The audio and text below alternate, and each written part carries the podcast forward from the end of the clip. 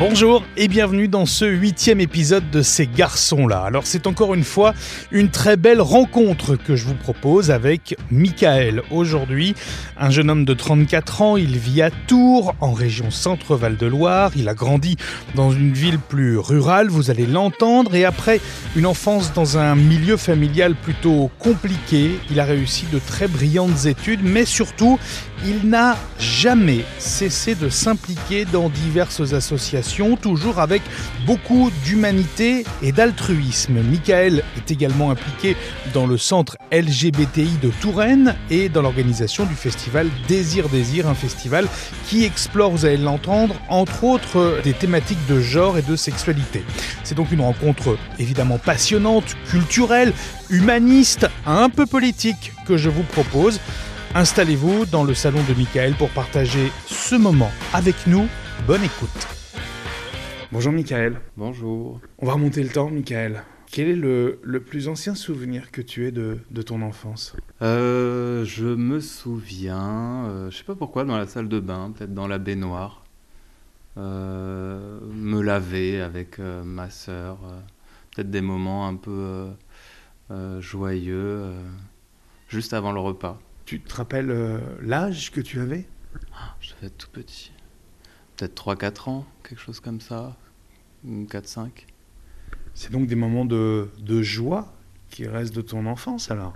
Ah ben, Le plus ancien, plutôt, ouais. Après, quand, euh, quand on grandit, euh, bon, on passe par des étapes et des périodes plus ou moins difficiles. Tu grandis d'ailleurs dans, dans, quel coin de France? Alors, euh, jusqu'à mes 10 ans, j'étais dans la Beauce, pas loin des, des Tempes, dans la campagne un peu profonde. C'était assez isolé. Euh, mais bon, on avait des copains dans le village où il y a 600 habitants, donc c'était quelque chose d'agréable quand même. Tu déménages souvent, visiblement, dans ton enfance? Oui, parce que euh, mes parents divorcent tôt, il y a beaucoup de conflits entre eux, et donc quand ils divorcent, c'est un peu une libération, parce que du coup ça suppose qu'il y ait moins de conflits. Pour toi, la libération? Oui, pour moi, je pense que pour toute la famille. Euh, mais ça suppose aussi bah, de quitter euh, ses racines, ses amis et de partir un peu à l'aventure.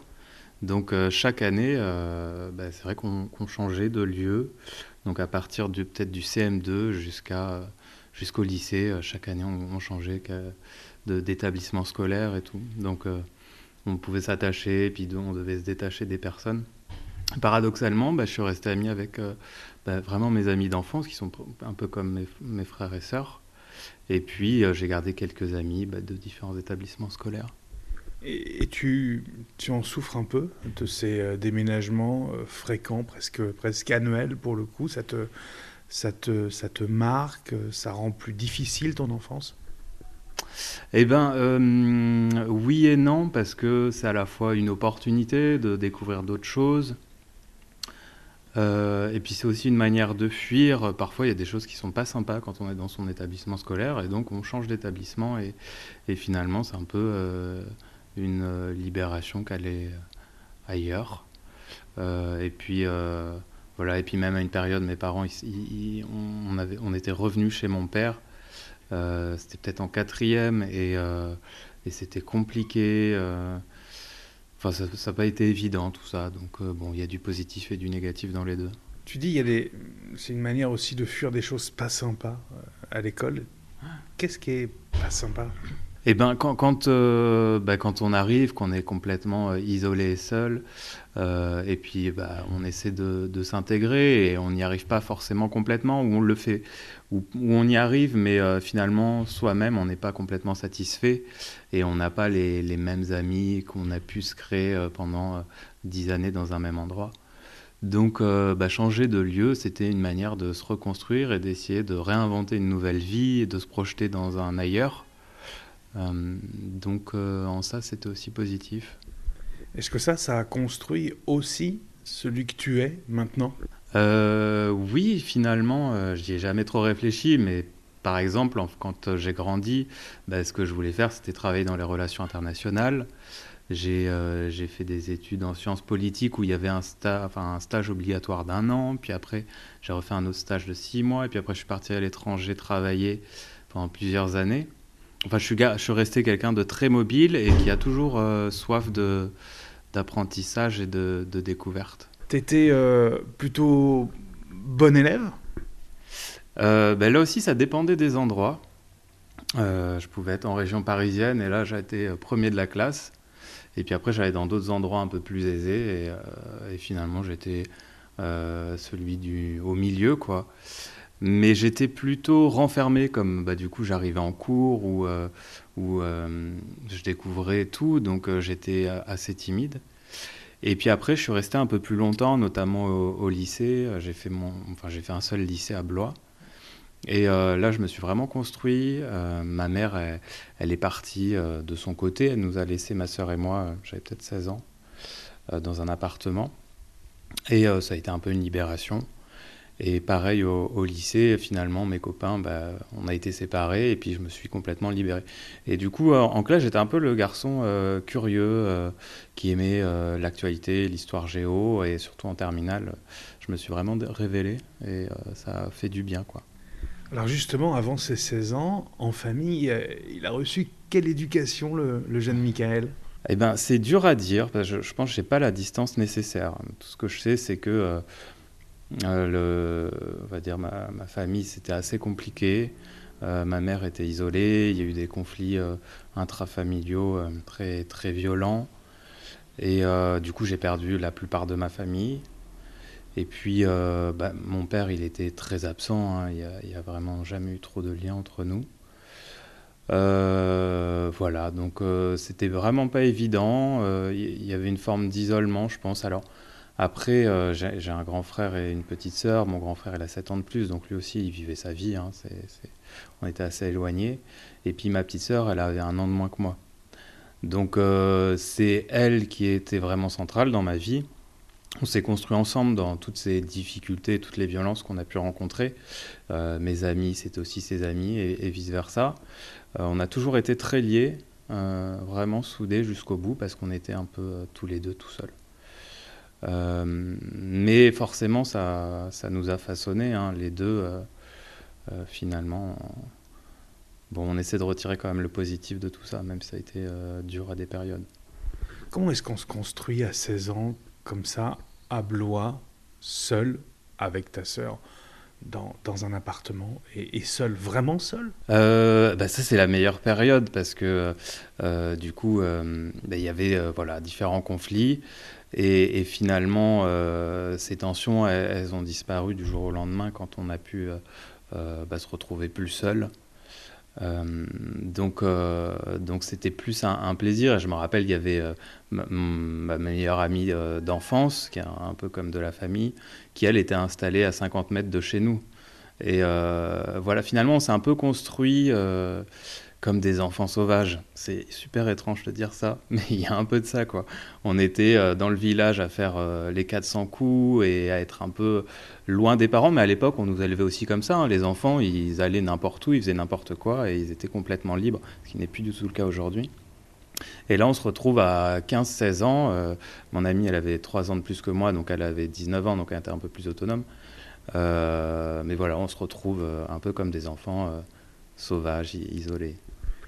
Tu le dis avec beaucoup de, avec beaucoup de tendresse.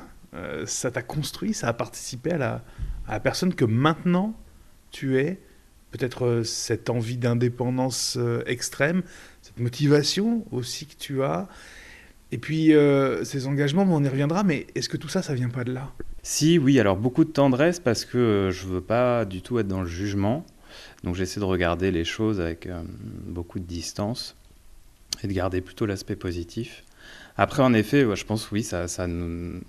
Enfin, à titre personnel, ça m'a complètement influencé parce que euh, j'ai vécu des situations très difficiles et, euh, et pour moi, c'était pas possible qu'on puisse revivre ces situations-là, euh, que des jeunes, des enfants puissent vivre ce genre de situation.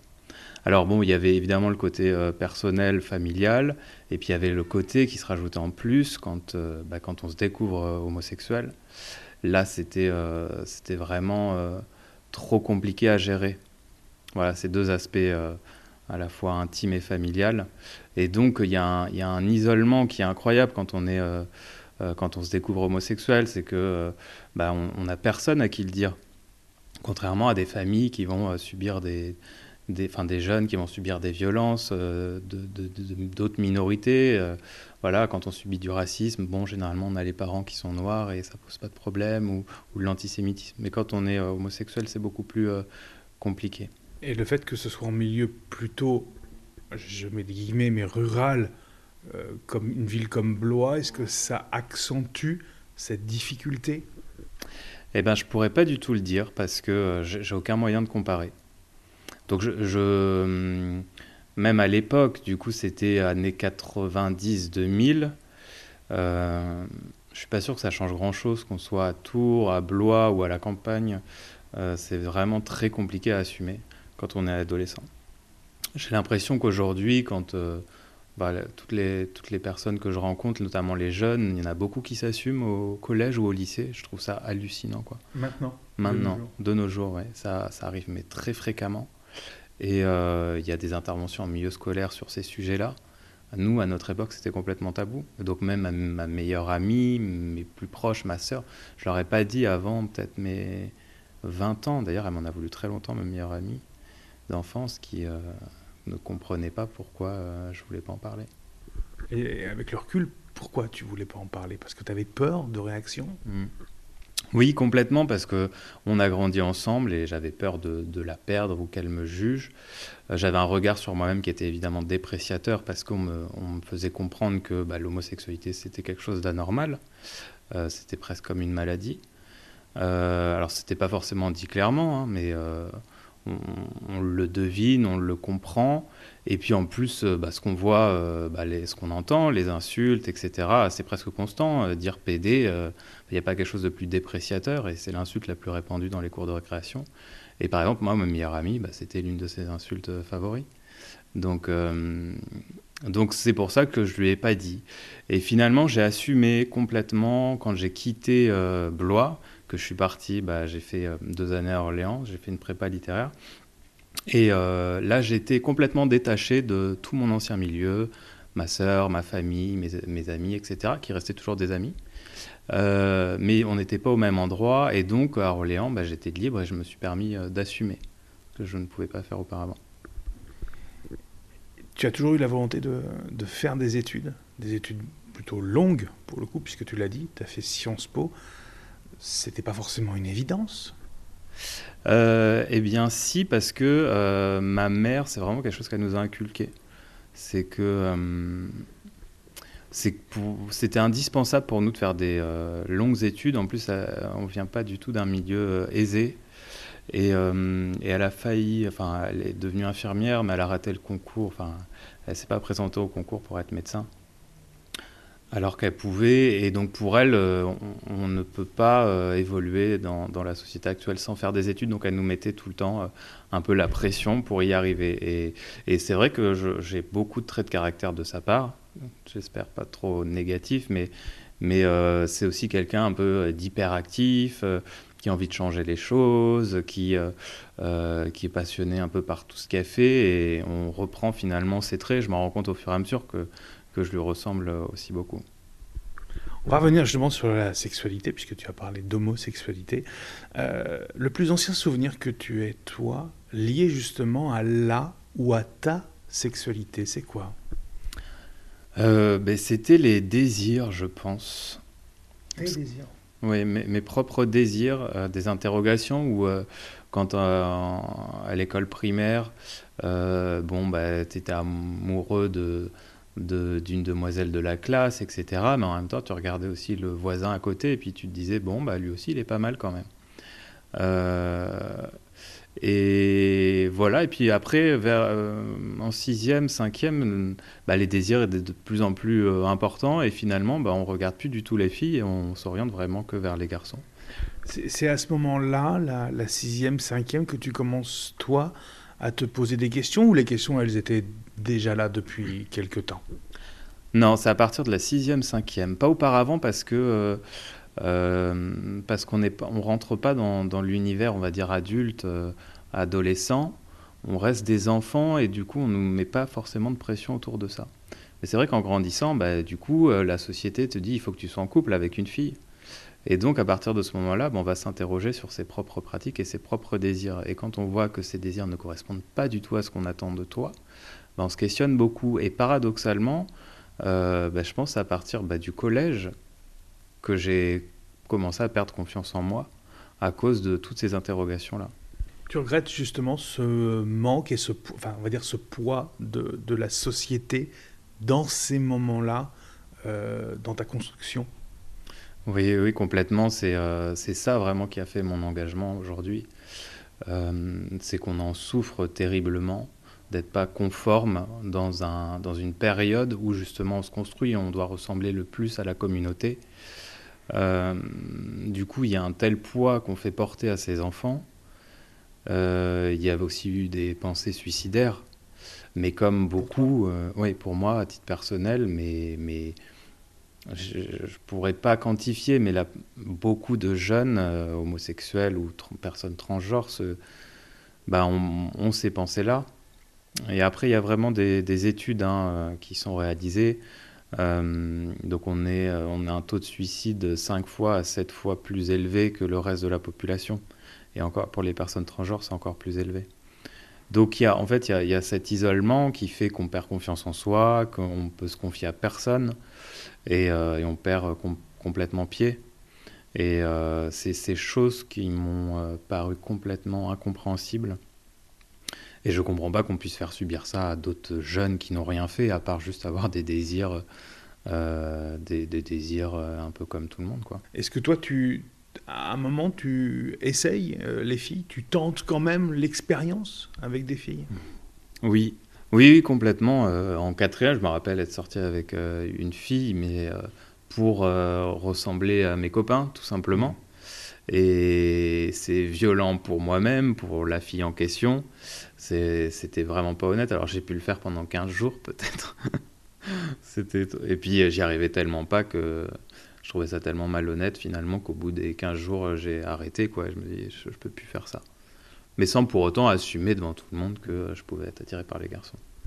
Est-ce que ça, ça a une influence sur ta scolarité? Alors, on va le voir, évidemment, tu as fait de, belles études ensuite, mais à ce moment-là, est-ce que ce poids, ce poids sociétal, et puis cette incapacité à rentrer dans quelque chose qu'on voudrait être un moule et qui ne devrait pas être là et exister, est-ce que ça, ça influence ta scolarité?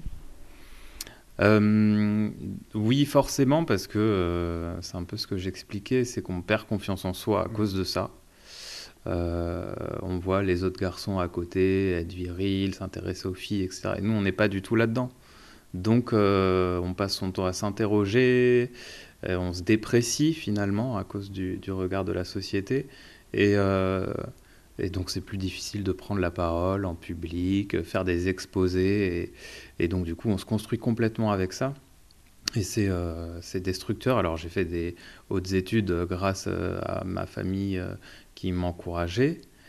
Euh, mais mais c'était pas évident quoi. Même je me rappelle faire des exposés en classe, mais c'était c'était horrible quoi. quand j'étais plus petit, voilà en primaire, on se posait même pas la question, on s'en foutait. Mais après à partir de la sixième là, ça a été beaucoup plus dur. Tu tombes amoureux quand pour la première fois, Michael?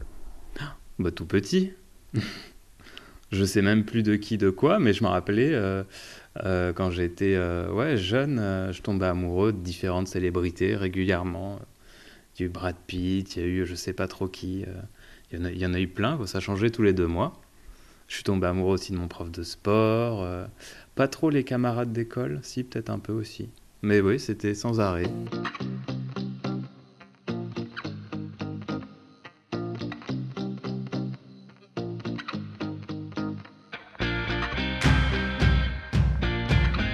Autre partie à aborder ensemble, c'est le militantisme, l'engagement. Et les engagements avec toi, Michael, ils sont euh, nombreux.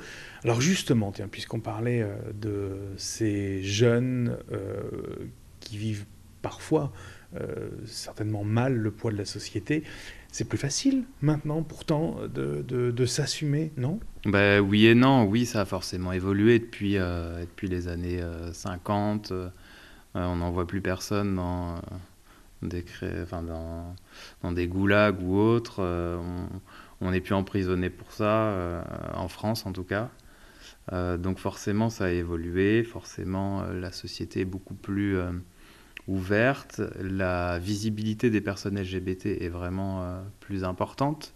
Donc de fait, il y a des référents et des, sortes de référents positifs, vu qu'auparavant, dans les films, à la télé, les homosexuels, lesquels qui étaient dépeints, étaient dépeints de manière très dépréciative c'était soit des meurtriers, euh, soit des pervers en fait. Donc comment on peut se construire quand on est ado, quand on voit ce genre d'image? On se dit mais attends, mais moi je suis euh, soit un meurtrier, soit un pervers.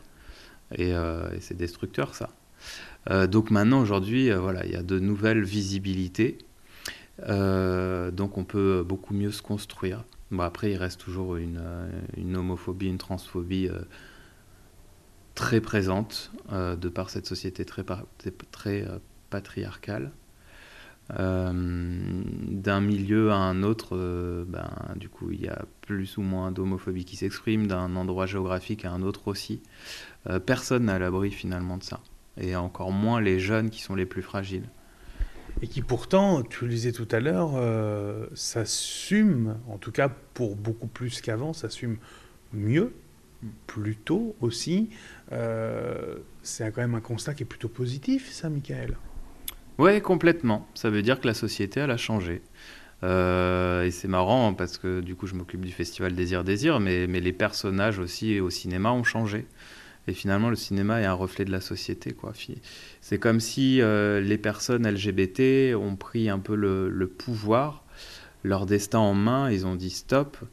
Euh, au cinéma, c'est pareil. Finalement, ça va être des réalisateurs et des réalisatrices qui ont, qui ont décidé de, de se représenter eux-mêmes et pas de se laisser euh, représentés par d'autres réalisateurs hétéros. Et donc, euh, donc, euh, évidemment, la société se porte, en tout cas les personnes LGBT se portent un peu mieux. Et les jeunes, c'est vrai qu'on en voit beaucoup plus qui s'assument et qui viennent, notamment au centre LGBTI, des jeunes de 18-19 ans qui viennent pour militer. C'est formidable. Justement, toi, à quel moment tu décides de t'engager, de, militer? Et d'ailleurs, y a-t-il un, un, déclic, quelque chose qui fait que, allez, tu te lèves et tu te dis, aujourd'hui, c'est bon, j'y vais ou c'est une réflexion de longue date? Eh ben, j'ai voulu faire Sciences Po parce que euh, je croyais en la politique et je me disais, euh, euh, ben, je veux travailler dans ce domaine-là, je veux, je veux transformer la société, alors même à l'échelon international, donc quelle ambition. Et, et je pensais pas que c'était possible, parce que c'était pas du tout dans la culture familiale, que c'était possible d'être dans des associations et d'œuvrer comme ça. Et, puis en plus, merde, j'avais jamais eu cette habitude-là, donc c'était très compliqué de franchir le pas d'une association. Et par hasard, pendant mes études, bah, j'ai une amie en fait qui, qui, était au Génépi, c'est les étudiants qui interviennent en détention. Et, euh, et elle m'a fait découvrir la chose et je me suis dit, bon, bah, euh, j'y vais. Euh, parce que toutes ces questions-là, de, des questions d'injustice, de minorité, de violence contre les personnes les plus fragiles, vu qu'en prison on retrouve les personnes les plus fragiles, ben, ont toujours été importantes. Euh, et, du coup, là, ça a été vraiment une révélation. C'était Sciences Po, il y avait beaucoup de théories. Par contre, au Génépi, c'était vraiment de la pratique. Et on y allait à 3000%. Et ça a été très rapide. je suis devenu responsable de l'antenne d'Aix-en-Provence, puis Marseille, puis administrateur national du Génépi. Et j'ai pris un, plaisir à faire ça. Euh, incommensurable parce que du coup, je, découvrais de nouveaux endroits, j'apprenais de nouvelles personnes et j'ai aidé en même temps, euh, euh, on va dire, à décloisonner le milieu carcéral, à recréer un lien entre la société et, les détenus. Et je m'y retrouvais voilà, à, 3000%. Et donc là, ça a été mon premier déclic. Et, quand, et en fait, quand j'ai vu aussi les réactions derrière, en fait, que j'étais j'étais un peu un ouf, j'étais un extraterrestre je prenais en, main les, les, choses et puis euh, je transformais vraiment les. Enfin, j'ai une force de, de travail qui, euh, qui, est, qui, était assez importante. Et donc, euh, l'année suivante, on a organisé les assises, on a accueilli 500 personnes à Marseille, les assises du Génépi. Et, et, voilà, et donc je me suis dit, j'ai une force de travail, il ne faut pas que je la gâche et il faut que ça me serve pour d'autres causes. Quoi.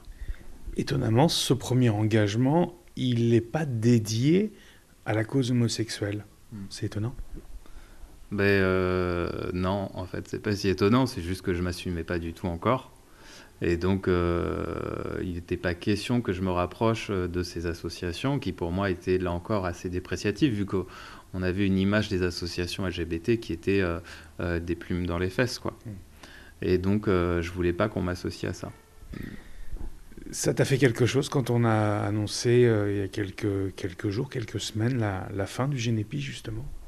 Ouais, ouais, ouais, je trouvais ça euh, terrible.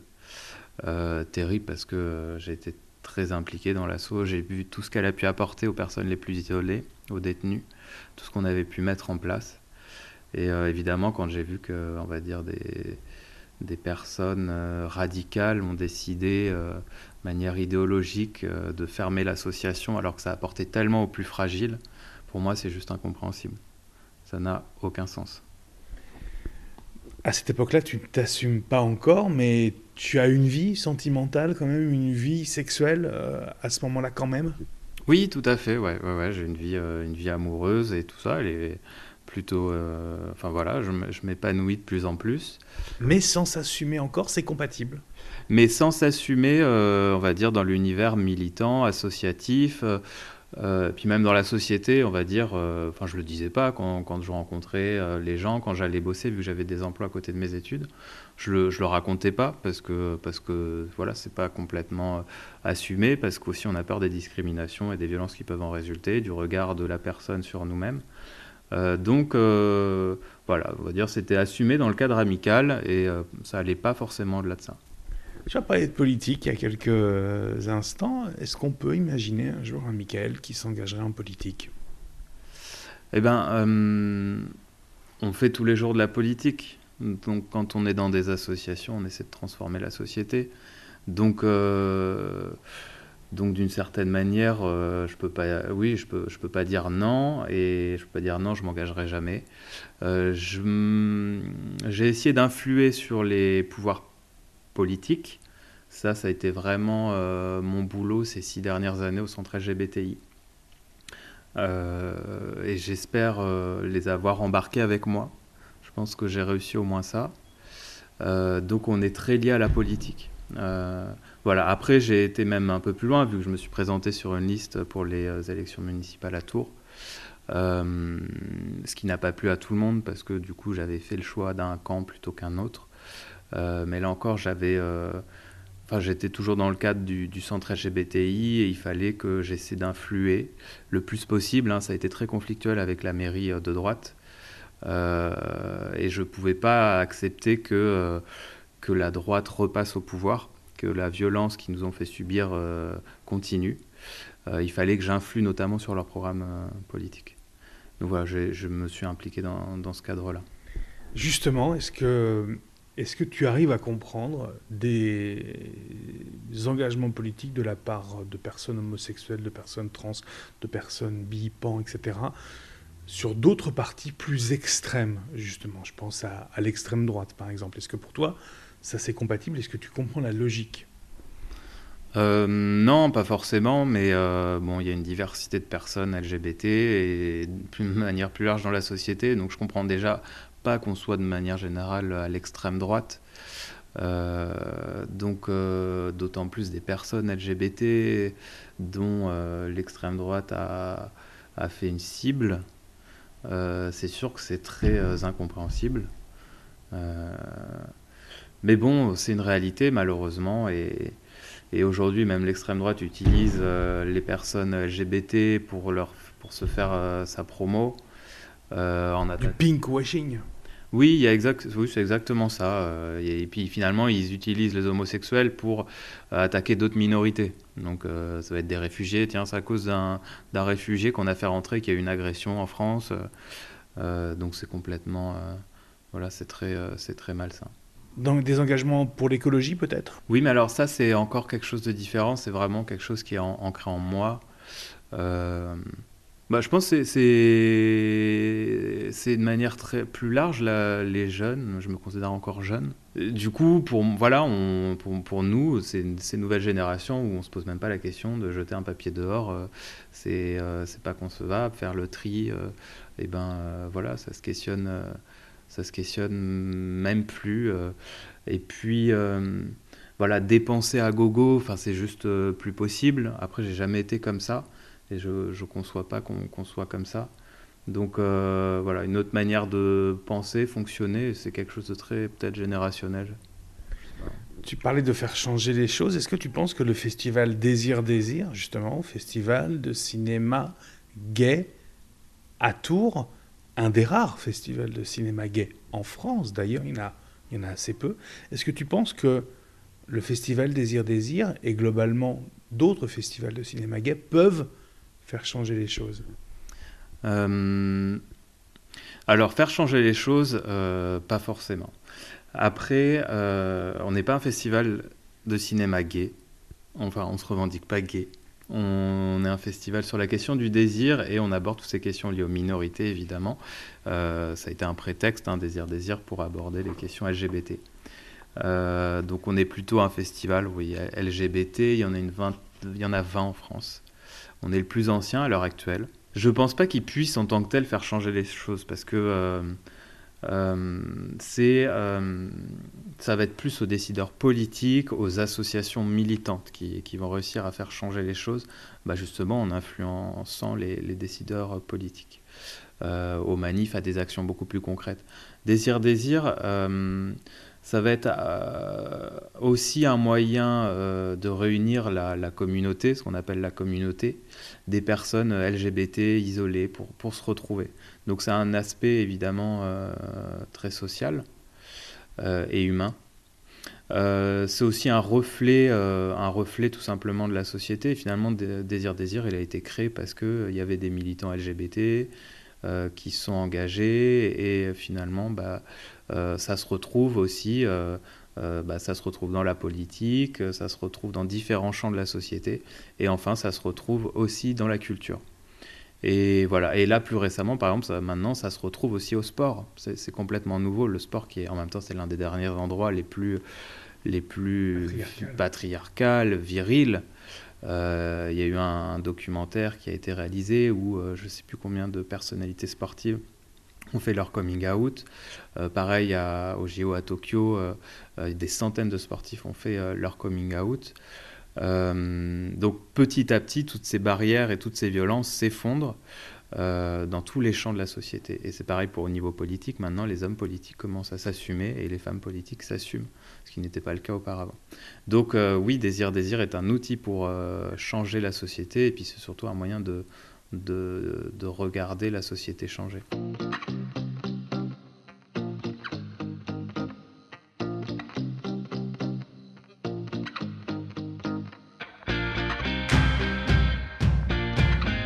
On va parler culture justement, Michael, maintenant qu'on y est, puisqu'on parle cinéma. Le cinéma, tiens, pour commencer. Les films qui t'ont marqué, toi, euh, peut-être étant enfant pour commencer? Voilà, Je pense naturellement à Mary Poppins, euh, où on a, euh, enfin pour moi c'est une figure féminine forte, même si elle est dans le carcan un peu bah, féminin, masculin, et donc la femme s'occupe des enfants ça reste une, euh, une, figure à la fois maternelle, mais en même temps euh, qui a beaucoup de pouvoir. Et donc c'est vrai que Mary Poppins à l'époque, ça m'avait euh, beaucoup marqué. Beaucoup plus que l'homme finalement. Oui, complètement.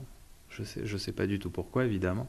Après, les hommes, je les voyais surtout à travers, à travers les films plutôt d'horreur. Donc c'était encore autre chose. J'étais marqué pas mal par les films d'horreur, Scream, euh, Freddy, euh, tout, cet aspect-là. Et puis après, les choses qui m'ont vraiment un peu bouleversé, parce qu'ils interrogé ma propre identité, ça va être euh, Philadelphia, qui est sorti, je crois, en 92.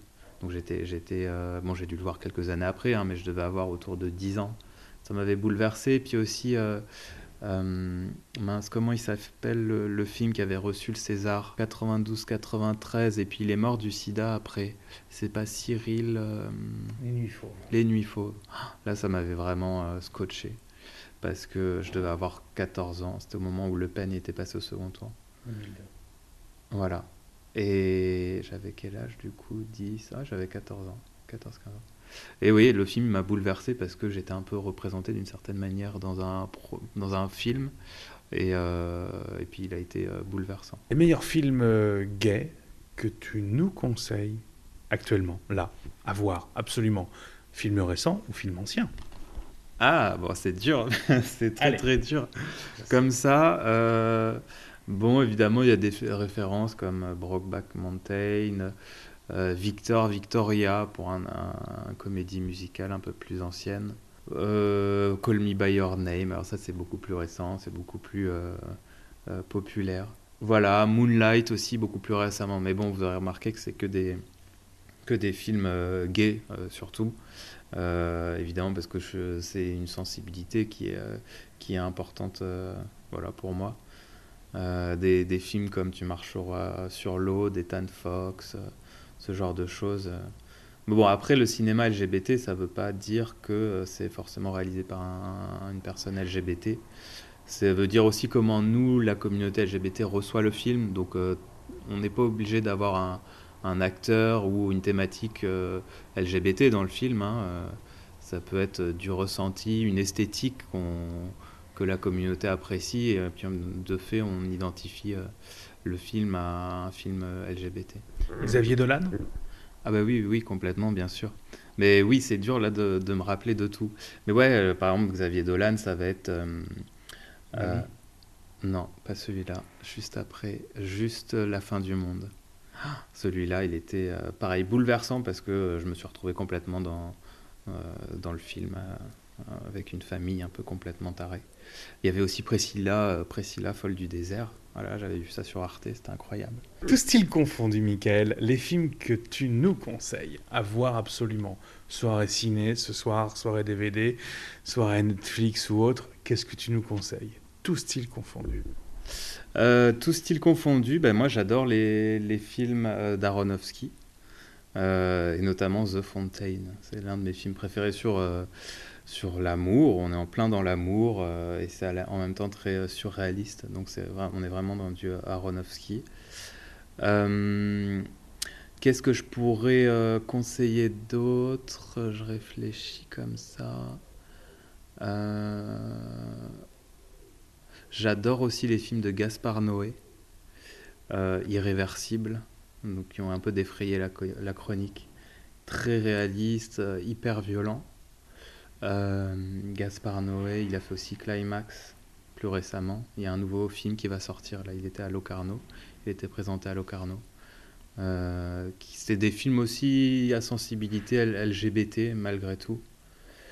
Euh, voilà, quelques idées comme ça. Le film ou la série qui te fait pleurer à tous les coups Eh ben, The Fountain d'Aronofsky, ça c'est toujours le cas à chaque fois.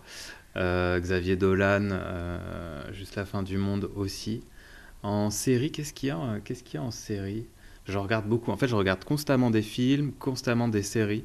Et donc, ça, ça me revient pas forcément comme ça. Mais après, Moulin Rouge aussi, j'adore. Short Bus aussi. puis j'aime vraiment des styles très très larges, très très différents. Et en série, Buffy contre les vampires, c'est quand même une référence, hein, je suis désolé, mais la fin de. Quand, quand euh, quand la série se termine, c'est très triste quand même. En ce moment, sur ta table de chevet, tu lis quoi? Euh, J'étais en train de lire pendant le confinement, les confinements, euh, j'avais pris enfin du temps.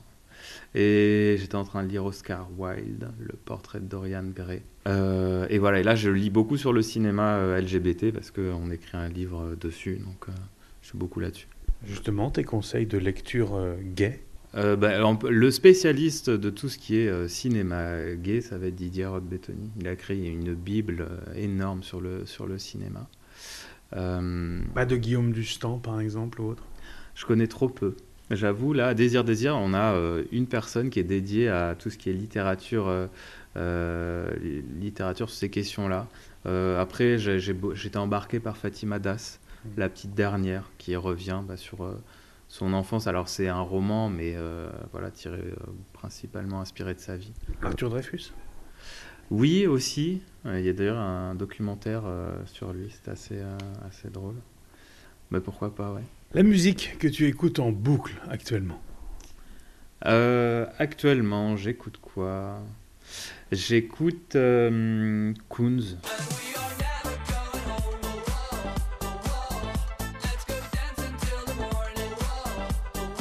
Enfin une nouvelle chanson et tout ça. Je suis pas forcément, je kiffe pas forcément l'origine, mais là il y a c'est son dernier euh, tube, je sais plus comment ça s'appelle.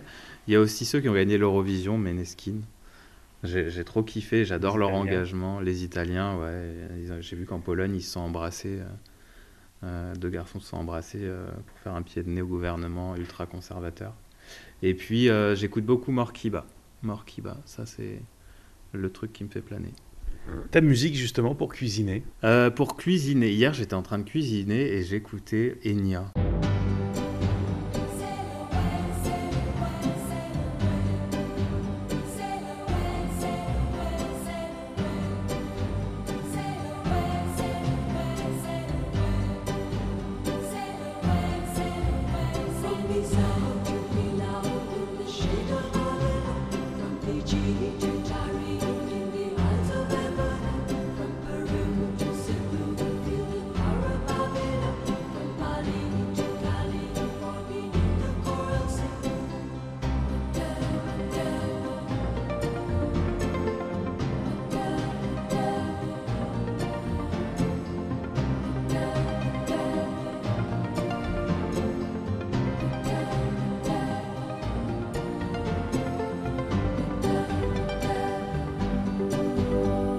Ta musique idéale pour faire du sport euh, Ah, musique euh, qui bouge, bah, genre les Black Eyed Peas. Ta musique idéale pour une nuit d'amour euh, J'aimais beaucoup et j'avais pratiqué avec sur, sur la musique.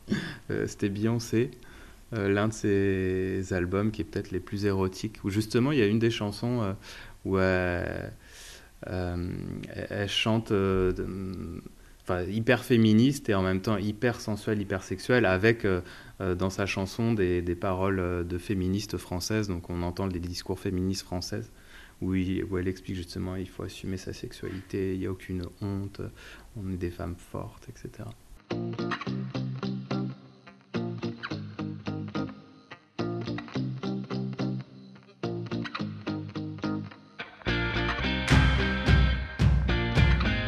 On va revenir sur le cinéma et sur le festival Désir Désir. Ça demande beaucoup de travail, un tel, euh, un tel festival Oui, bah beaucoup. C'est pour ça qu'au moment, c'était plus possible de cumuler euh, emploi, euh, le centre LGBTI, ma vie amoureuse, Désir Désir. il fallait faire des choix, puisque ma santé en pâtissait sérieusement.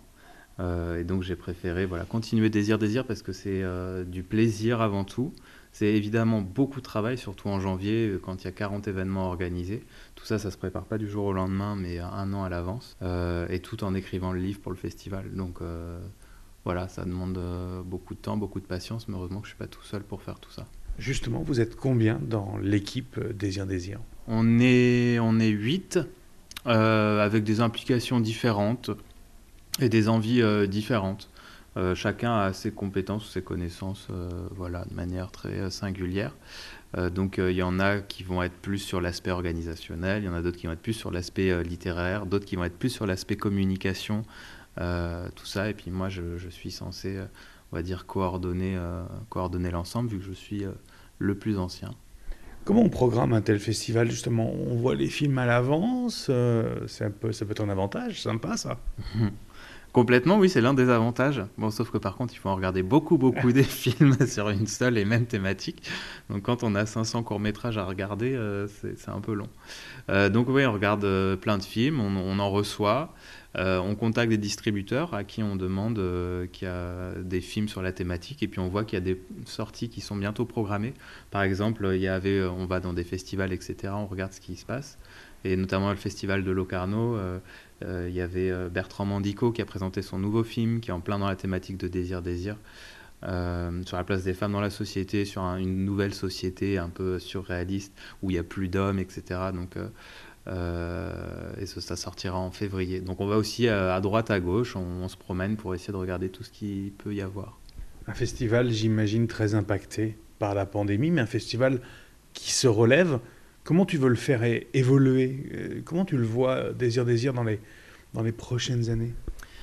Euh, pour moi, Désir Désir, c'est vraiment une opportunité pour la ville de Tours. C'est un festival qui a 30 ans, qui est le plus vieux de France, qui est devenu une référence, qui accueille le, prix Goncourt comme Leila Slimani, enfin des, personnes intellectuelles, qui va accueillir Ariel Dombal ou Léa Drucker qui venait juste de recevoir son César de la meilleure actrice. Des réalisateurs comme Mandico. Nicolas Maury. Nicolas Maury qui est encore venu récemment. du coup, c'est vraiment une opportunité de montrer une ville de Tours moderne, en phase avec l'actualité, avec la société, ouverte, tolérante. Et pour moi, évidemment, euh, il faudrait euh, mettre beaucoup plus d'argent pour vraiment faire euh, la référence voilà, en France, en Europe. Quand je vois qu'aux États-Unis, ils mettent des millions d'euros des millions d'euros dans, des festivals de ce type-là. Et c'est vrai qu'on passe un peu à côté à, Tours pour le moment. Le festival américain qui, qui te servirait de modèle, justement, ça, ça serait quoi? Bah, le, plus connu, c'est celui de, de, Los Angeles. Mais bon, après, je j'y suis jamais allé, donc je peux pas dire. Euh, et puis bon, on n'est pas du tout le même modèle que, que, les États-Unis.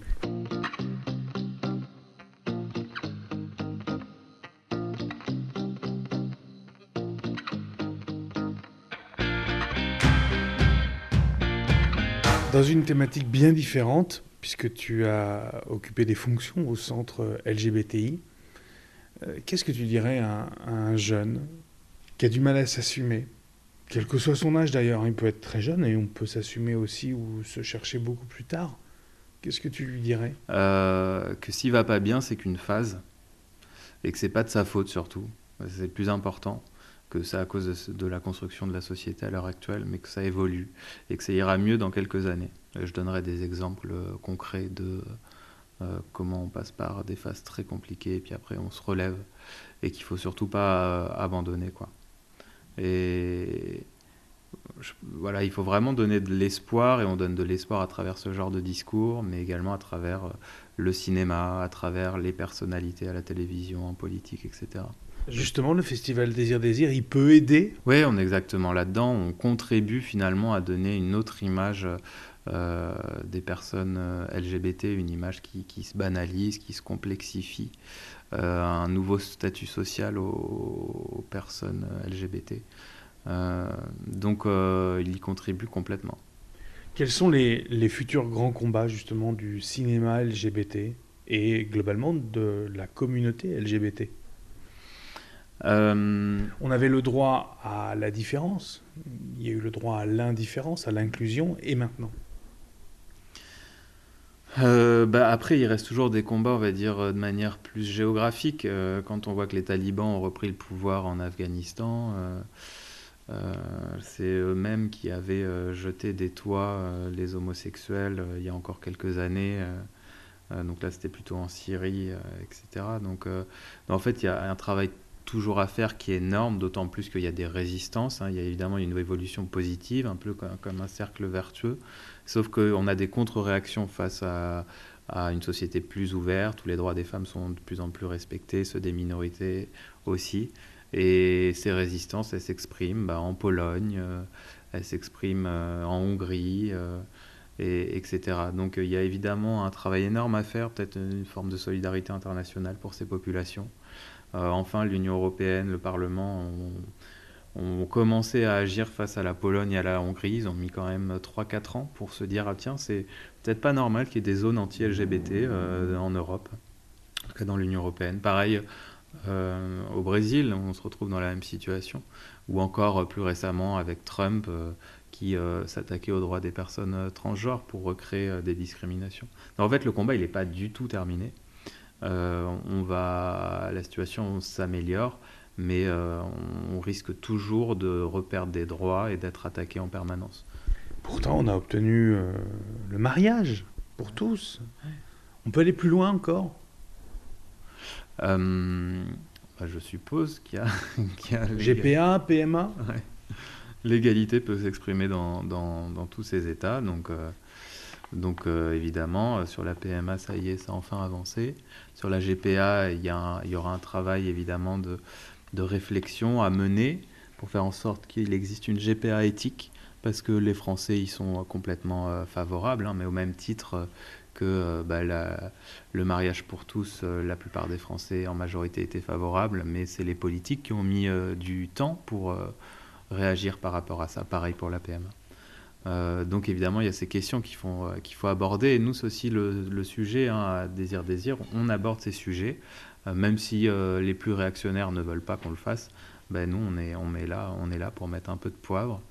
comment on appelle ça, le petit... Poil à gratter De poil à gratter, voilà. On met du poil à gratter dans le dos.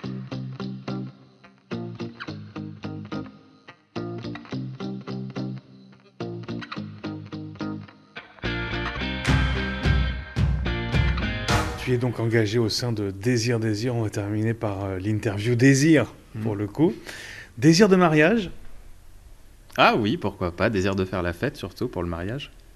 Désir d'enfant ah ouais, ça serait formidable quand même.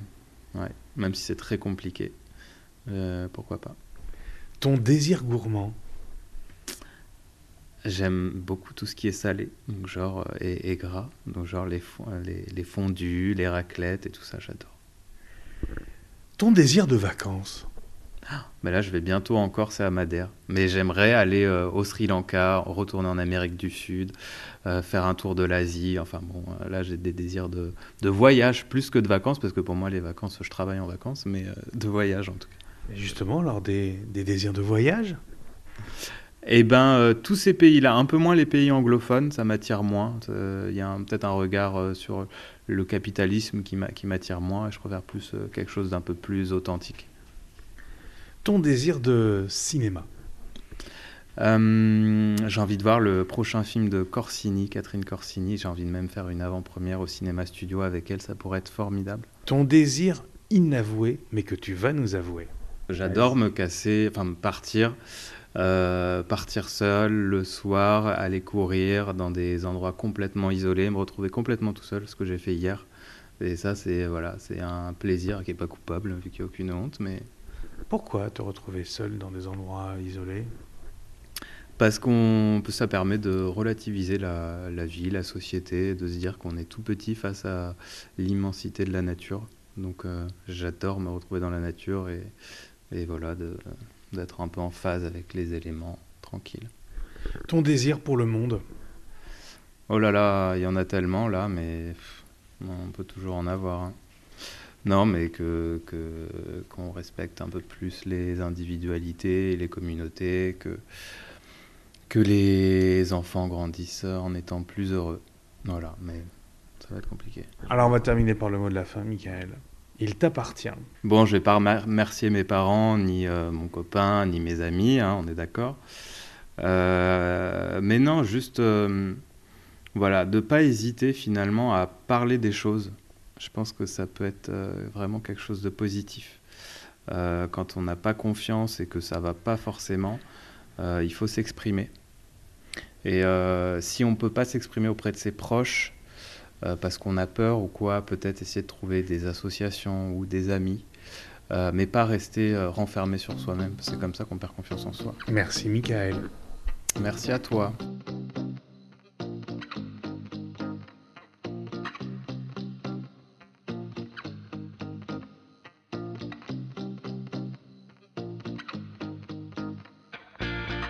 Voilà, c'est terminé pour ces garçons-là, huitième épisode. Alors merci évidemment à vous de nous être très fidèles. Merci à Michael pour toute la confiance qu'il m'a accordée lors de l'enregistrement de cet entretien. Et puis en quelques mots, peut-être euh, vous inviter à vous rapprocher si le cinéma vous intéresse, par exemple, si les questions de genre, de désir, d'identité sexuelle vous intéressent, de vous rapprocher et pourquoi pas d'assister, de participer au festival Désir Désir. Il se tiendra en janvier à Tours. C'est un très beau festival. En tout cas, Michael nous a donné envie d'y participer vous êtes amoureux de cinéma, pourquoi pas vous rapprocher de l'organisation également du Festival Désir Désir qui, on n'a pas mentionné, mais se tient au cinéma d'art et essai associatif Les Studios à Tours. Merci de votre fidélité. N'oubliez pas de nous rejoindre également sur Instagram, ces garçons-là tout simplement. Là aussi, c'est le biais pour prendre contact avec nous. À très bientôt, rendez-vous très vite pour de nouvelles rencontres.